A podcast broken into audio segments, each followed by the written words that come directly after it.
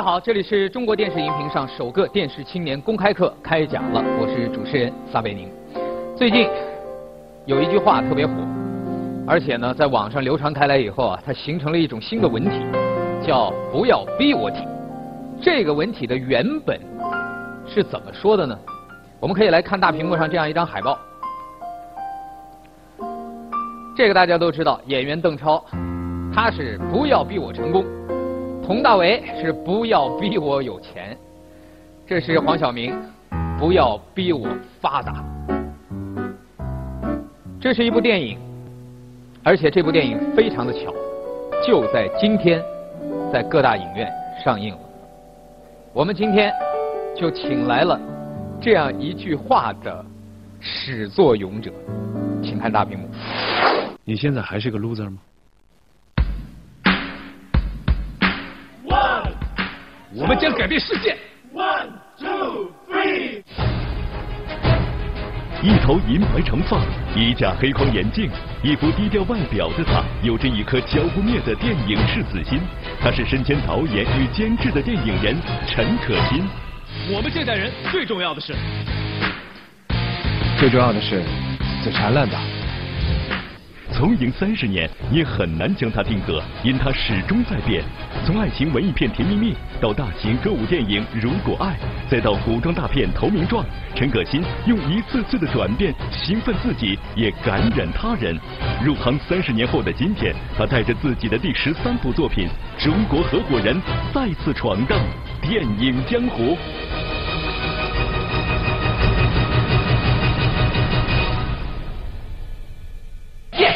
Very good。我们改变不了世界，是世界改变了我们。各位，掌声有请我们今天的开讲嘉宾陈可辛导演，有请。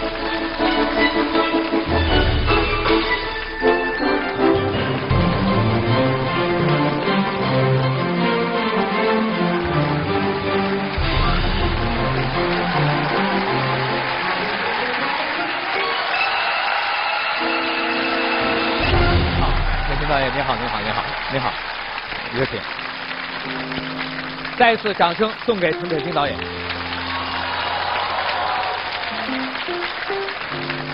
好，各位请坐。首先，大屏幕上刚才介绍了导演的几部代表作，大家如实回答啊，举手告诉我，看过《甜蜜蜜》的有多少？还有那么多，还有那么多，这这今天来的大部分都是很年轻的对，都是很年轻的观众。看过《如果爱》的，请举手。如果爱好像从刚从现在这个调查情况来看，好像不如《甜蜜蜜》多，应该是是吧？看过《投名状》的，请举手。哎，这个比较 比较靠近，这个有点靠近了。今天来的很多同学看过，我想这个对于您的演讲来讲是一个很好的开始。对，其实这个是很重要，因为就我是有 stage fright，的嗯但是我一站在那儿，我就必须得找几个眼睛看着我，嗯，所以同学们拜托帮帮忙，给我多一点反应。不需要鼓掌，就给我反应就行了，就反正眼睛有反应有交流就行。对。在演讲开始以前，我们最后给您一个热身的环节，请看大屏幕。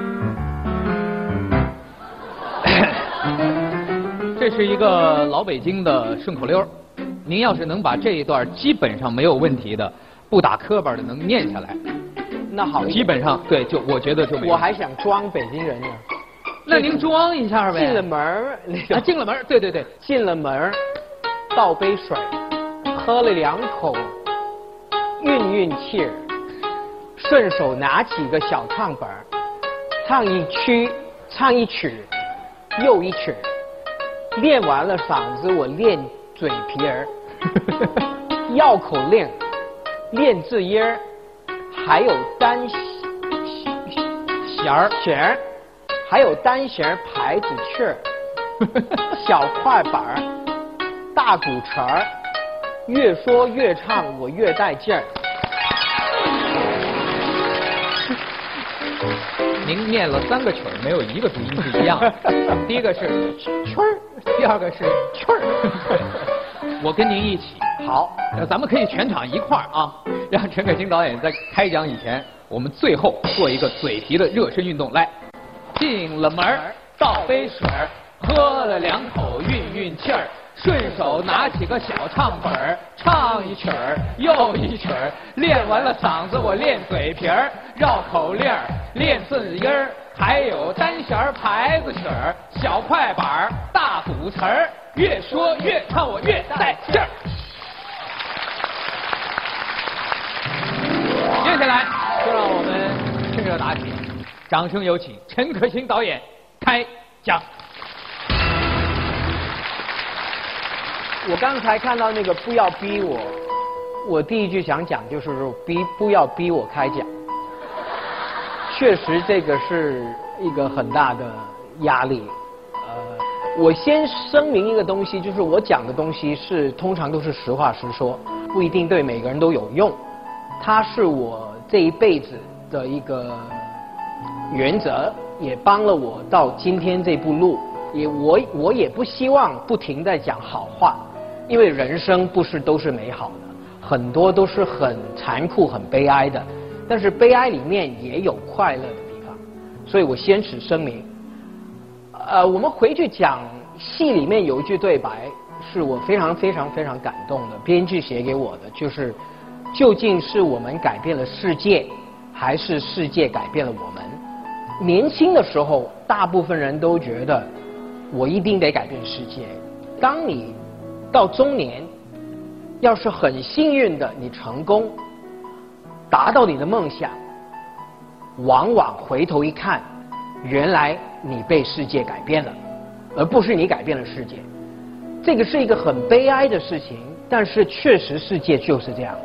那说回我自己，那我跟我爸爸的关系很好，所以他给了我一个很正确的价值观，我觉得那个是最重要的。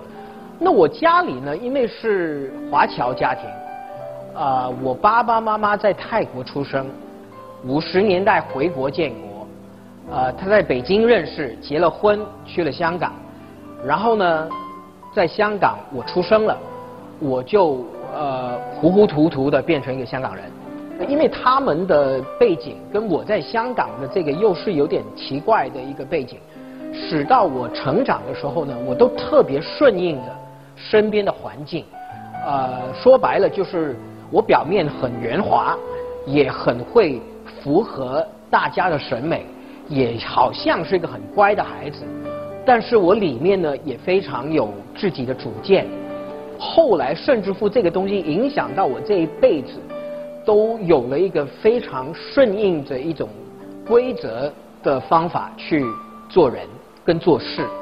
呃，回去说到我的电影吧，我经历了很多的阶段，包括香港的电影的黄金期，呃，最辉煌的时候，我很幸运从低做起，从一个翻译做到一个副导演、制片、小工，基本上买咖啡啊、跑腿啊，什么都做。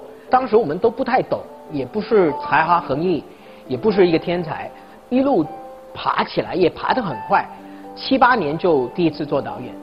当我来到内地，我也被迫拍了很多很大的商业片。但是为什么要拍大片呢？就是中国电影在这十年的发展，从张艺谋导演的《英雄》开始，给了观众一个回到戏院的概念。但是其实观众还没有习惯回戏院。好了，我再问一个问题：都看过《甜蜜蜜》，有多少人在电影院看《甜蜜蜜》的？没有。你们太小了，但是我问年纪很大的，其实都没有。我从小在戏院看电影，那个跟一千个人一起笑、一起哭的感觉，我觉得是多少金钱都换不回来的感觉。那什么电影我得去戏院呢？英雄我得去戏院，因为画面大、人多、有特效、有爆破，所以电影不大我就不去戏院。这个是第一个理由。第二个理由就是，我作为一个香港人，我是非常困难的去接地气。我必须得找到很好的团队、很好的内地编剧，给我很好的素材、对白，我才能拍。所以变成了我必须得拍大片。大家都会觉得哦，他随波逐流，大家要拍大片就拍大片。但是我都讲了几句几次，今天再清楚一点讲，其实我第一部在内地拍电影是《如果爱》，它是一个非常小众的爱情片。因为它讲的不是美满的爱情，是讲的是失恋，而他讲的那个东西呢，其实跟《甜蜜蜜》是非常非常像。金城武的角色跟黎明的角色是一模一样，一个很单纯的男人。张曼玉的角色跟周迅的角色也是很像，一个比较有目的性，甚至乎比较功利，一个比较理性的，比较现实的。那其实两部电影是人物也一样，很多东西都一样，只是背景不一样，职业不一样，时代不一样。我本来拍《甜蜜蜜》，你们觉得是文艺片，其实《甜蜜蜜》是一个商业的内核的东西，内核。然后呢，我拍《如果爱》，大家都说啊，又歌舞，又大明星，又那么多宣传，那么多营销，那个不代表这部电影就商业了，就不文艺了。其实你拿电影的内核来讲，《如果爱》绝对比《甜蜜蜜》文艺的多了，因为它是不讨好的电影。所以这个我讲那么多是为了什么？就为了表达，其实你外面可能好像妥协了，其实你里面是没有妥协的。所以人生不是那么肯定，你是给世界改变了，还是你改变了世界？我不觉得，我真的不觉得我们能改变世界，但是我觉得我们能够在表面可以给世界改变，可以事不。可以比较圆滑，但是其实只要你里面有一个正确的价值观，你从小知道你要什么，这个非常非常重要。那我觉得我很幸运，我从小我就喜欢了电影，就我有一个梦想，就是梦想是什么？梦想不是为了达到梦想，梦想是为了你有梦想，梦想就是你坚持就感觉到幸福的东西，那就是梦想。其实除了不要逼我演讲之外，我最想讲的一句就是说，逼不要逼我做大导演，因为其实做大导演是非常非常痛苦，压力非常大。以前我们拍戏三十个人都认识，到我拍《投名状》的时候八百个人，我觉得那个跟我们以前拍电影的完全是不一样。而且有些导演喜欢那种大导演的东西。我记得我以前做副导演的时候，呃，跟过一个导演。他就我说，Peter，你知道我为什么做导演吗？他说，你看，我一走，多少人跟着我。那后来呢，我拍戏了，我做导演了，我其实挺紧张的。我拍完一个镜头，我一走，都很多人跟着我。我说我去洗手间，你们跟我干嘛？我就非常讨厌很多人跟着我。我觉得我做一个不错的导演，做个好的导演就好了，完全不需要做一个大导演。但是那几年，因为整个社会、整个产业、观众观影的习惯，我就被大导演了一回。其实我人我人生完全不是大家看的那么顺利，但是我没有试过一败涂地。那武侠对我来说完全是一败涂地，完全就从票房到评论等等。都非常非常坏，因为我又拍的特别嗨，呃，自己特别满意，也觉得自己特别突破了自己的一个框框。因为我是一个挺谨慎的人，我通常都喜怒不太形于色，因为我很怕我过了，然后给人抓住，给人看到啊，原来你露馅了，我非常怕。那所以呢，对我来讲是非常非常大的打击。那么，而我又是一个非常实事求是的人，所以呢，我只看骂我的评论，我基本上不看夸我的评论，因为我觉得夸没什么好看，都是夸你总是那两句的，也没什么特别的。但是骂你就有千千方百计，很多不同的骂法。我那个时候呢，差不多就四十九岁，刚刚要过五十岁。那么，我一路做了那么多年的人，很多所有东西都好像在那个时候崩溃了。再加上那个时候我妈妈呃也病重，就是武侠在北京首映那个晚上，她进医院。然后我第二天就得跑回去，然后在那个过程里面，我一周里面本来是要跑宣传的，结果我都取消了，然后我就一路在我妈妈的医院病床边陪到她一个月后去世，就武侠下片的时候差不多她去世，那么所以突然间我就觉得好像整个世界毁了，就尽管我成年之后我想了一百遍，我亲人离开的时候我会怎么样。但是，你都想不到，原来你怎么想象？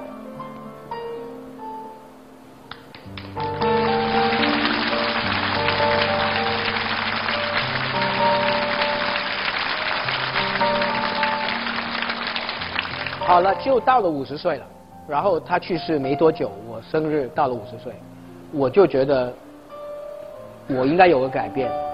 所以那个时候呢，我就回来一个回到我一个比较擅长的领域里面，呃，就决定拍《中国合伙人》。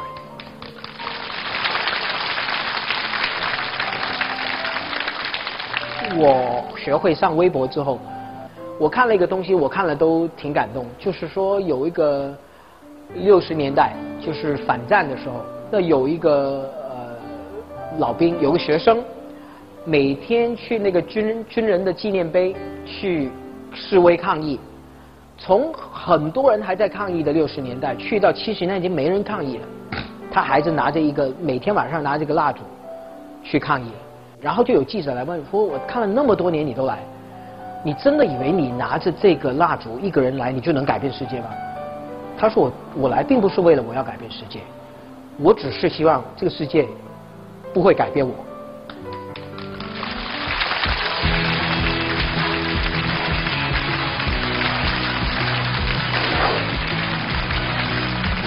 再次把掌声送给陈可辛导演的精彩开讲，谢谢。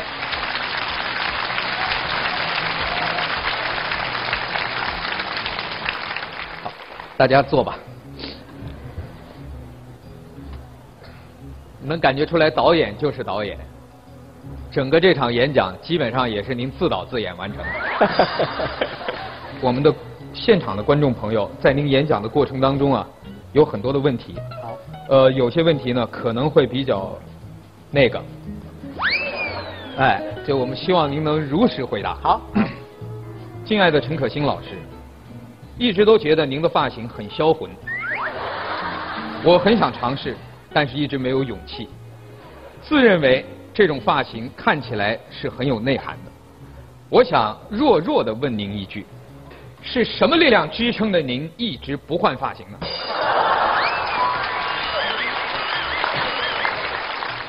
我先讲第一个，第一个呢，就是长头发一定是有一个理由的。开始，那个时候呢，就因为一段关系，一个女的把我甩了，说白了就把我甩了。然后呢，我就用那个作为一个借口，就说我要留头发了。还有一个理由就是什么呢？原来长头发是最容易打理的，就我早上起来洗头，洗完自然干，吹都不用吹。但是你短头发。你起来，你睡起来，这个枕头一弄，这里一块起来，那里一块起来，你弄多久才能出门呐？就长头发是最容易打理的。我不同意您的观点，是吗？我认为最容易打理的是葛优的头发。对。接下来我们把时间要交给前面的八位了，有什么想跟陈可辛导演交流的，我们可以随意提问。来，马浩。陈涛老师您好，陈导您好，就是我们大家都知道，这一年以来啊，现在最红的导演有两位，一位是内地第一次做导演的演员徐峥，而另一位就是喜剧之王，也是从演员转为导演的周星驰。徐峥的那个他的第一部电影作品《太久》获得了十亿票房。然后，其实对于我们大多数老百姓来说，我们对于好导演的评价往往都是很俗的，票房决定输赢，奖杯决定输赢。您刚才在演讲中也提到了，您不希望做大导演。那是不是您觉得票房就等同于商业电影呢？您说您自己不希望被迫拍商业电影，可是您在不在乎您电影的票房呢？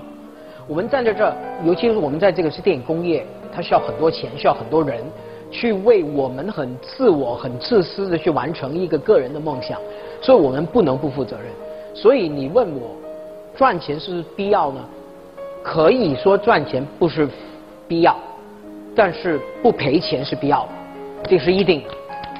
微博常常都有人讲这些东西，我都有时候我都逼不住要回，我就说你们说票房没不重要，那我败了下部你给钱我拍。对，心里再有任何想法，他表我怎么达不拍呢出来了，？我连拍都没得拍。要是我不管观众，不管市场，我连这个话语权，我连拍的机会都没有。其实，我觉得很多时候对导演是非常不公平的，尤其对小刚导演。那我觉得我从开始就觉得小刚导演非常有文艺青年的范儿。他的电影其实站在世界任何一个地方，在好莱坞都不是商业片来的，包括他的喜剧片都是非常有人文情怀的东西。但是因为他卖钱了，大家就骂他了，所以我觉得是非常不正确的，那个态度是不正确的。所以一个好的电影是可以卖钱，卖钱不一定不好。马浩，听完陈可辛导演的回答，你能稍微舒展一下你的眉头吗？你能告诉我，刚才你的那些问题，最终反射投射到你的内心里，让你纠结的是什么？投射到我自己，可能是对于我自己的一个对于公平和正义的坚持吧。我希望这个能够随着世界的变化，我这个内心不要变化。但是我还是想想补一句哦，就是尽管你可能是真的是很愤青，但是我从来都没有做过愤青。我曾经是个愤怒中年，我从来没试过是一个愤青。在拍电影里面，我做的所有事情跟人生是一样的。我希望你也能明白，就是做人，很多时候一些表面的东西不用那么纠结。你别以为妥协就是代表你很孙子，其实不是的，妥协不是问题来的。谢谢，谢谢您的回答。我想先跟愤青马浩先说几句，因为他一直是把自己当成正义的化身，然后他把这些东西放到电影中去，他觉得是跟商业完全应该分开的。其实我倒认为，如果把这些元素在电影中用更商业的手法表现出来，能够获得更好的票房，让更多的人看到，那是一件特别功德无量的事情。所以我也特别欣赏陈导一直的做法。然后。因为一个东西没人看是没影响力的。我最不喜欢一些导演，当你拍一些文艺片没所谓，但是当有人批评的时候，你说我的戏不是拍给你看的，你不是拍给我看，你拍给谁看的？你有多崇高，我有多低俗呢？人是平等的，其实不可能你能选一个题材是别人看不懂的，那是你是有问题啊。因为你应该拍个谁都看得懂的，谁都觉得好看的。但是这个世界没有谁都觉得好看。对不起啊，回到你的问题。我们大家现在开始慢慢了解陈可辛导演的节奏了，就他始终在回答上一个人的问题。所以易经你也别着急，你先把问题问了，估计等下一个人站起来，陈导再回答你了。所以陈导，我也想聊聊听完您演讲之后我的一些感想。您其实，在电影中一直比较常担任的是两种角色，一个是导演，一个是监制。有人就说您是导演中的徐志摩，特文艺，很爱浪漫。但是谈到监制，好像又有人说您是监制中的包租婆，特别节约，很爱算计。所以我特别想问问您，您觉得就是徐志摩和包租婆这两个形象，您觉得哪个跟您更合适？我觉得没有包租婆，徐志摩没饭吃；没有徐志摩，包租婆的生活会很很枯燥。我做包租婆就是要保证我能做徐志摩。我宁愿找我，我宁愿我自己管我自己。当然，在做这个监制的过程，我会碰到很多非常精神分裂的东西。我还比较相信我自己的精神分裂，好过找一个外人来跟我去对抗。这个是我最初做监制的初衷。回到一个你们还没问的问题，但是我还是回多一点点，就是说，呃，什么戏我选择做导演，什么戏我选择做监制呢？就是用一句很虚的话，就是 When the film speaks to me，就是当那部电影会跟我讲话，那个故事、那个人物会跟我讲话，就是有一些我心底里的东西，能够使到我很纠结，我就会导演，我一定要导演。当那个电影只是一个商品，而跟我的生活没什么关系，我就会选择做监制。你怎么知道我要问这个问题？所以我就跟你说嘛，陈导的节奏是我们永远把握不住的。现在开始抢答了，但是刚才通过陈导的回答，我能理解你问的那个问题。其实，在陈导的内心啊，包租婆深爱着徐志摩。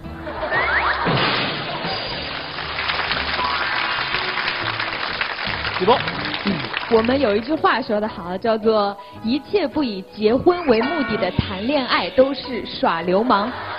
还有一句话说。对一个女人最大的赞美就是娶她。那么我试想一下，如果我的男朋友整天告诉我他很爱我，但是他最终却不娶我，那我肯定是没有办法接受的。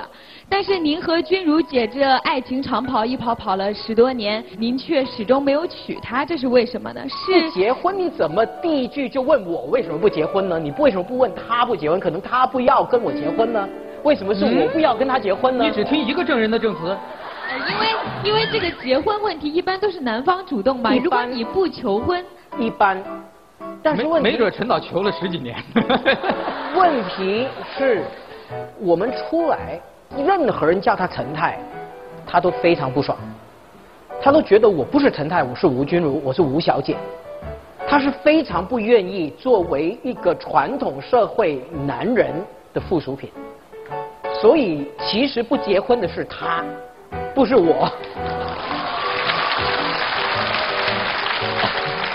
哥，你适合当法官啊！你这一审审出了一个十几年的冤案呢，所有人都以为是陈导，结果陈导说不是我，是他。陈导您好，呀，呃，您刚才在演讲中提到说，历经岁月，即使我们改变不了世界，也不要被世界改变。那我们年轻人。到底什么东西是能变的，什么东西又是不能变的呢？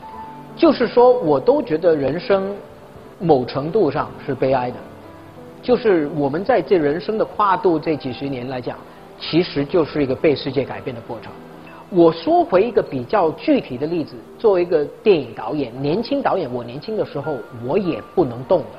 我想了这场戏怎么拍就怎么拍，有一个人在旁边说：“哎，这样更好。”我垮了。就等于是一个东西，你拿掉一块，整个都会垮掉。因为我还太没经验，也没自信。但是后来我就发觉，原来你不用准备的，因为这些东西是稳然天成的。其实剧本很多时候是天写的，我们只是在执行的。我们在做的时候，只只要我们相信我们的判断，每天都可以变，怎么样都可以变。而这种改变，其实只要你的价值观够牢。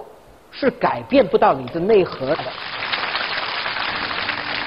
呃，陈可辛导演您好，呃，听完您的演讲，我觉得非常的感同身受，因为我自己也是一个搞短片创作的人。哦，所以说，对，在我的创作的经验里面，我会，比如说我会爱上一个姑娘，我就会把她放到我的电影里面去，然后看一看。拍电影非常不单纯。我在你的电影中看到了，比如说在《如果爱》里面，您质疑了爱情；在《武侠》里面去质疑了一段父子之情；在《投名状》里面质疑了友情。所以说我在想，是不是这这三种感情在您的生活中是您一直在困惑的，或者说是不是就是会有一段安全的？对。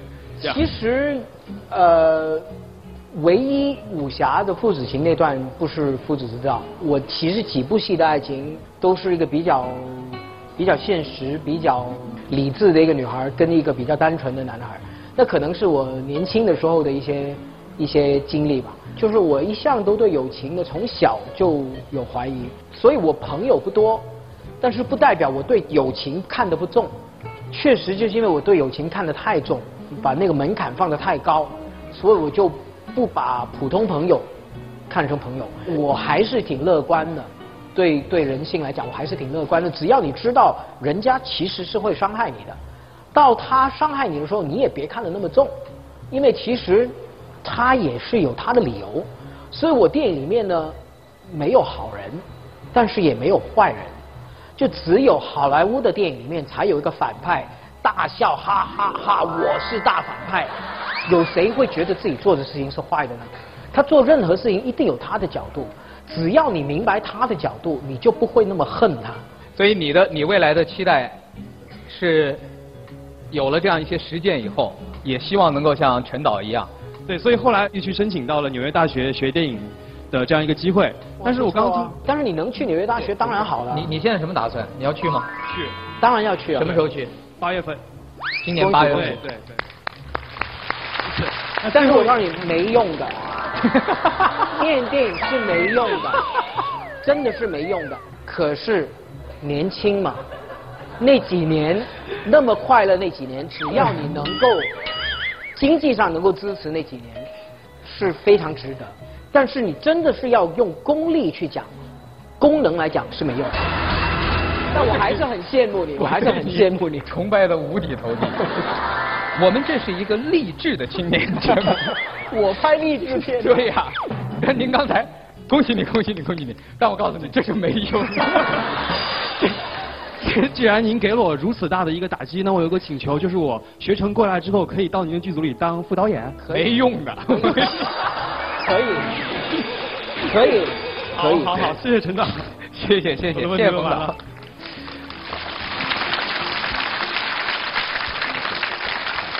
陈导您好，呃，我觉得从某种意义上来说，您跟我都一样，都是北漂。我还清楚的记得两年之前，当时我们九个朋友一起来北京，抱着求学的梦想来到这片梦想的土地上。当时因为没买到票，所以我们是硬座坐过来，然后坐了十五个小时。然后第二天早上来到北京的时候，当时是十一月的北京，冬天，天有点灰，但是就莫名其妙的觉得。北京站那三个字，当时异常的金光灿灿。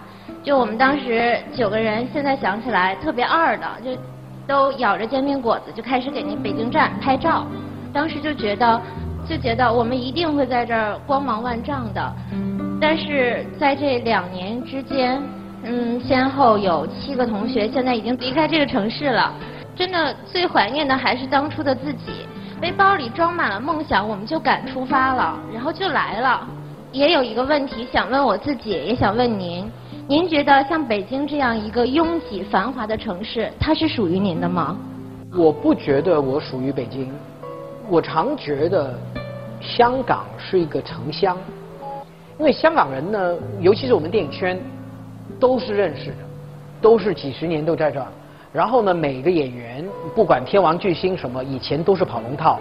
我们在买咖啡，他在跑龙套，大家都一起长大，就真的像一个小二线城市的地方的人。所以我来到北京，我终于明白，来的人都在不同地方来，所以大家那个野心，来到要成功的野心会更大，而且那个竞争会更更激烈，那个人情味会更疏，更疏。我觉得你很难建立一个圈子，是你真正的觉得像小时候在家里在老家那个感觉。对，我觉得就是陈导应该跟我有一个共同点，虽然地位悬殊，就是我们都是背着梦想就来了，都是想要打造一番自己的天地。觉得如果这时候走了的话，我就会觉得自己是一个 loser。你讲到刚才那个梦想或者。我是不是个 loser？我是不是要回去？在去年武侠之后，我非常强烈这感觉。我那个时候我感觉就是说，我不如就回香港了。那回香港就我以后就不在这儿再拍戏了，或者我可能就不能再拍戏了，就去到那么严重的。其实我们每一部电影都可能是最后一部电影。所以，所以当时真的是有你现在讲那感觉。这戏开机之前。很彷徨。一一年年底，我在这拿着这个案子，找不到编剧。冬天又冷，然后呢，很多东西又突然间以前都习惯了，在你失落的时候，什么都不习惯了。所以在那个时候，我真的有想过啊，不如就回去，公司也关了，那以后就不来了，就完全是打败了，那个感觉也有。有一首歌唱到：外面的世界很精彩，外面的世界也很无奈。面对外面的世界，每一个人内心会做怎样的判断？它投射在你心里的色彩和画面又会是什么样的呢？我们采访了一些年轻人，来听一听他们的说法。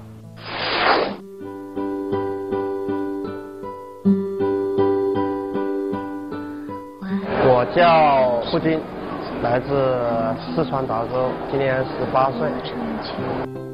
我叫周红吉，我是湖南张家界的，那里是一个山清水秀的城市。我姓刘，叫刘晓东，我今年已经二十二岁了，我来自甘肃，我来这个城市工作有快三年了。我叫周晨晨，今年二十九岁，呃，十岁左右的时候就到了上海这边来学习，然后零一年的时候又考大学考到北京，大学毕业零五年又到了呃香港，然后到深圳，现在又到上海，转了一个圈。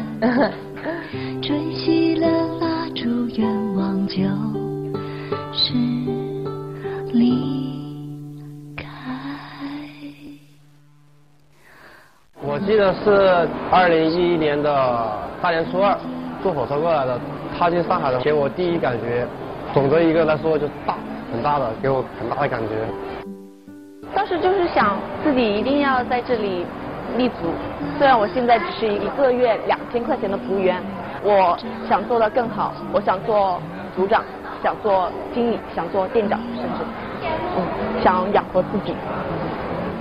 嗯，香港对于我来说可能是比较有吸引力，在那个时候，但是因为很陌生的一个城市，然后因为跟自己的这个这个心里面落差会很大，就是觉得好像被排斥，那种那种感觉就是很心酸。我觉得现在现在想也是这样。是。经过半年的实习嘛，夜里很晚的时候会一个人回家嘛，在回家的路上就会想到自己的亲人啊、朋友啊之类之类的，就想回去了。有想过要回去，但是各方面的因素吧，不能，实在不能回去。家人把我辛辛苦苦送到这里来，希望在这里有一份事业。如果说我要是两手空空的就回去了，感觉无法对他们有交代，所以硬着头皮也要在这里坚持下来。我有自己一个小小的目标，然后回到家里面开一个属于自己的餐饮店。所以这个城市现在是属于我的，以后不会属于我。其实我是很希望说。呃，可以早一点安定，但是谁知道我们会会以后会是什么样子呢？呃，生活上面、情感上面，我觉得老公在哪我就在哪吧，对对。你找到老公了？还没有，好可惜，我那么美。我离开，永远都不再回来。我是九四年上大学来北京，一九九四年到今年已经快二十年了。你刚才一问，我也在想，我属于北京吗？北京属于我吗？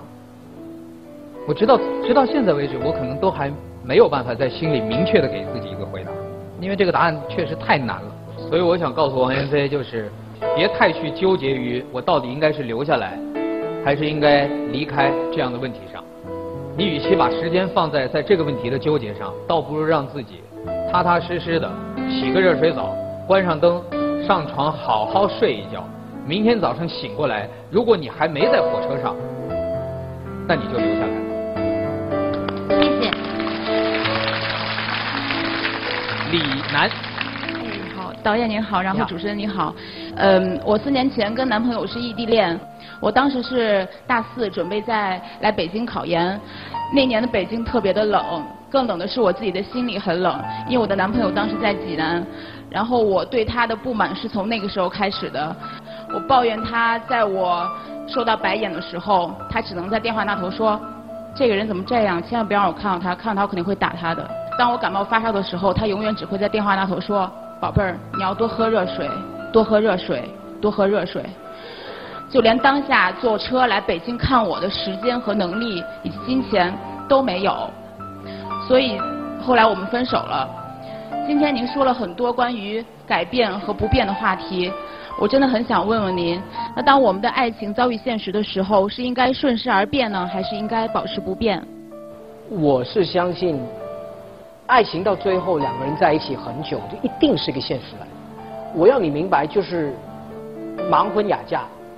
是几千年的事情，全世界也是好好的，所有很多人都没有自由选择，结果他们也在一起，也过日子，也找方法去喜欢大家，去生孩子，去一起终老。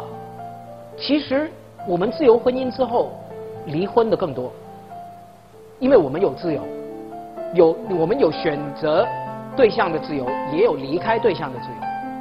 我觉得最看不起的就是分开了之后讨厌大家，那个就是非常负面。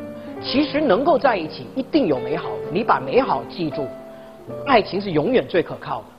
但是不代表你能够过一辈子。所以我觉得，到最后其实任何的关系到最后都是过日子。谢谢导演，谢谢您。我特别想问你啊，那时候他在济南，也在念书。对，他学的也是法律。我对他的专业不感兴趣。当你被人欺负了，他在电话里说：“别让我遇到那个人，看见一次我打他一次。”当你生病了，他说：“宝贝儿，多喝热水，多喝热水，多喝热水。”我就想，你还想让他怎么样？你还想让一个和你一样的在远方求学、经历着生活的艰难的他，尽管是个男人，男人有没有生活？有没有压力？有没有扛不住的时候？你问过他吗？你问过他吗？我就问你，今天此刻你想起这个男生，心里还疼吗？疼。这不行了吗？今天确实 聊了很多问题，当然，我也始终相信，在开讲了的这个舞台上，我们不可能解决所有的年轻人所有的问题。也许此时此刻，在聊的过程中，我们能够在那么一瞬间感受到一些能够触动心灵的东西，足以。最后，每个人一句话告诉我：如果未来二十年，你觉得你生命中一定不会改变的是什么？我希望二十年后我能够做到的，与人为善的初心，还有对真的纯粹追求。我唯一不会改变的是，即使很多人对情感有所怀疑，但是我仍然愿意用真心去交朋友，交真心的朋友。我觉得二十年后我再出现的话，我不会改变的是，我告诉陈老陈导，其实有用的。好，我叫马浩，我相信二十年之后我不会改变的是对于正义的固执坚持和对于学姐九年的虔诚守候。我叫李楠，我觉得二十年后我一定不会改变的是对梦想的坚持，因为有梦想，我就一定会在路上。陈导，您呢？我二十年后一定还没退休，我一定要拍到七十岁以后。